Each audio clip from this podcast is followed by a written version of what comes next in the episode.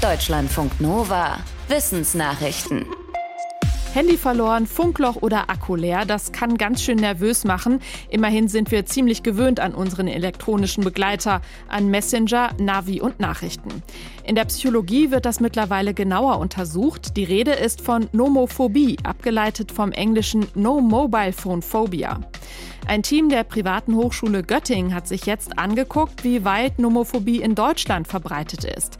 Ergebnis, etwa die Hälfte der 800 hauptsächlich jungen Befragten berichtet, dass sie sich ohne Smartphone nervös, gereizt oder sogar ängstlich fühlen.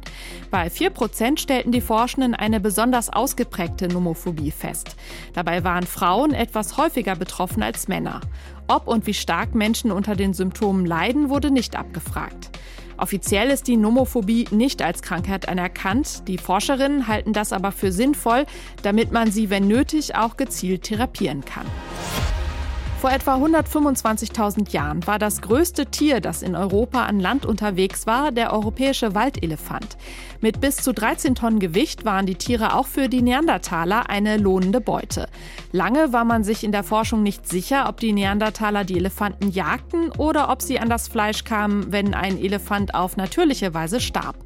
Forschende haben nun die Überreste von 70 Waldelefanten untersucht, die vor 40 Jahren in einem Tagebau in der Nähe von Halle gefunden wurden.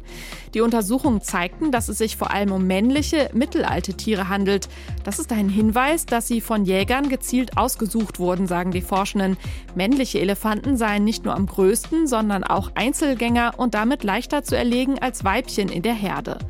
Die Elefantenjagd zeige auch, dass die Neandertaler in der Lage waren, Fleisch haltbar zu machen und in größeren Gruppen zusammenzuarbeiten. Dass Luftverschmutzung ungesund ist und zum Beispiel die Lungen schädigt, ist schon länger bekannt.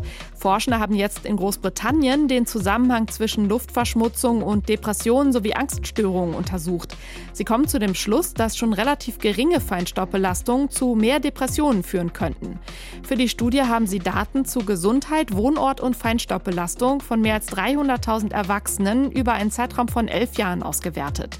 Stieg der Feinstaubgehalt, stiegen auch die Fälle von Depressionen. Die Forschenden raten deshalb, die Grenzwerte für Feinstaubbelastung weiter runterzusetzen. In Großbritannien hat die Regierung erst vor kurzem eine gegenteilige neue Richtlinie beschlossen. Demnach kann der Feinstaubgehalt in der Luft mehr als doppelt so hoch sein wie von der Weltgesundheitsorganisation empfohlen. Über die schädlichen Auswirkungen von Mikroplastik wird immer wieder berichtet.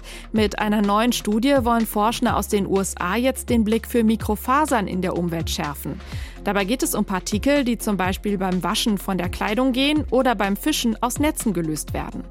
Die Forschenden haben im Labor den Effekt solcher Mikrofasern aus Baumwolle und aus Kunststoff auf die Larven von Fischen und Garnelen untersucht.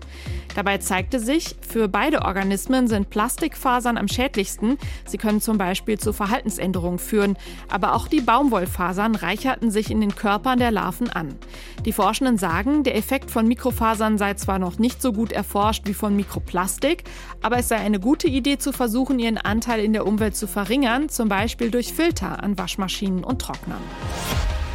Wie wurden im alten Ägypten aus Toten Mumien? Dazu haben Forschende vor einigen Jahren einen wichtigen Fund gemacht, über den sie jetzt berichten, nämlich eine mehr als 2000 Jahre alte Einbalsamierungswerkstatt. Die Werkstatt in der alten Totenstadt Saqqara enthielt unter anderem beschriftete Gefäße, in denen noch Reste der verwendeten Tinkturen und Chemikalien waren. So konnten die Forschenden analysieren, woraus genau einzelne Substanzen zur Einbalsamierung von Toten bestanden. Von manchen dieser Substanzen kannte man bisher zwar die Namen, ihre Rezeptur war aber unbekannt. Auf einigen Gefäßen standen auch Gebrauchsanweisungen, zum Beispiel sollte eine Mischung aus Pistazienharz und Rizinusöl nur für den Kopf verwendet werden. Um an die Zutaten zu kommen, mussten die Ägypter laut den Forschenden ein großes Handelsnetz betreiben. Die meisten Balsamierungszutaten kamen in Ägypten selbst nicht vor und mussten aus dem Mittelmeerraum, dem tropischen Afrika und Südostasien beschafft werden. Manchmal kann ein Fossilienfund die Weltgeschichte umschreiben, und zwar gleich zweimal. Vor drei Jahren hatten Geologen in der Nähe der indischen Stadt Bhopal ein Fossil entdeckt, mit dem sie das Alter des indischen Subkontinents neu bestimmten. Weil das Fossil vor 550 Millionen Jahren lebte, musste das Gebirge, in dem sie es gefunden hatten, ähnlich alt sein, und zwar jünger als viele Fachleute angenommen hatten. Forschende der Unis Florida und Rajasthan wollten sich jetzt das Fossil vor Ort nochmal anschauen. Dabei stellten sie aber fest, dass es stark zerfallen war. Das kommt bei einem Fossil normalerweise nicht vor. Tatsächlich ist es wohl gar kein Fossil, sondern der Abdruck eines von unzähligen Bienennestern am Fundort. Einer der Forscher, der an der ersten Expedition beteiligt war, räumte den Irrtum direkt ein. In einem Fachmagazin soll jetzt eine Richtigstellung erscheinen. Wie alt das Gebirge ist, ist nach wie vor offen. Einige Fachleute gehen davon aus, dass es eine Milliarde Jahre alt ist, andere meinen, es könnte deutlich jünger sein. Wie alt das Gestein ist, ist wichtig, um zu erfahren, wie der indische Subkontinent und das Leben darauf entstanden sind. Deutschlandfunk Nova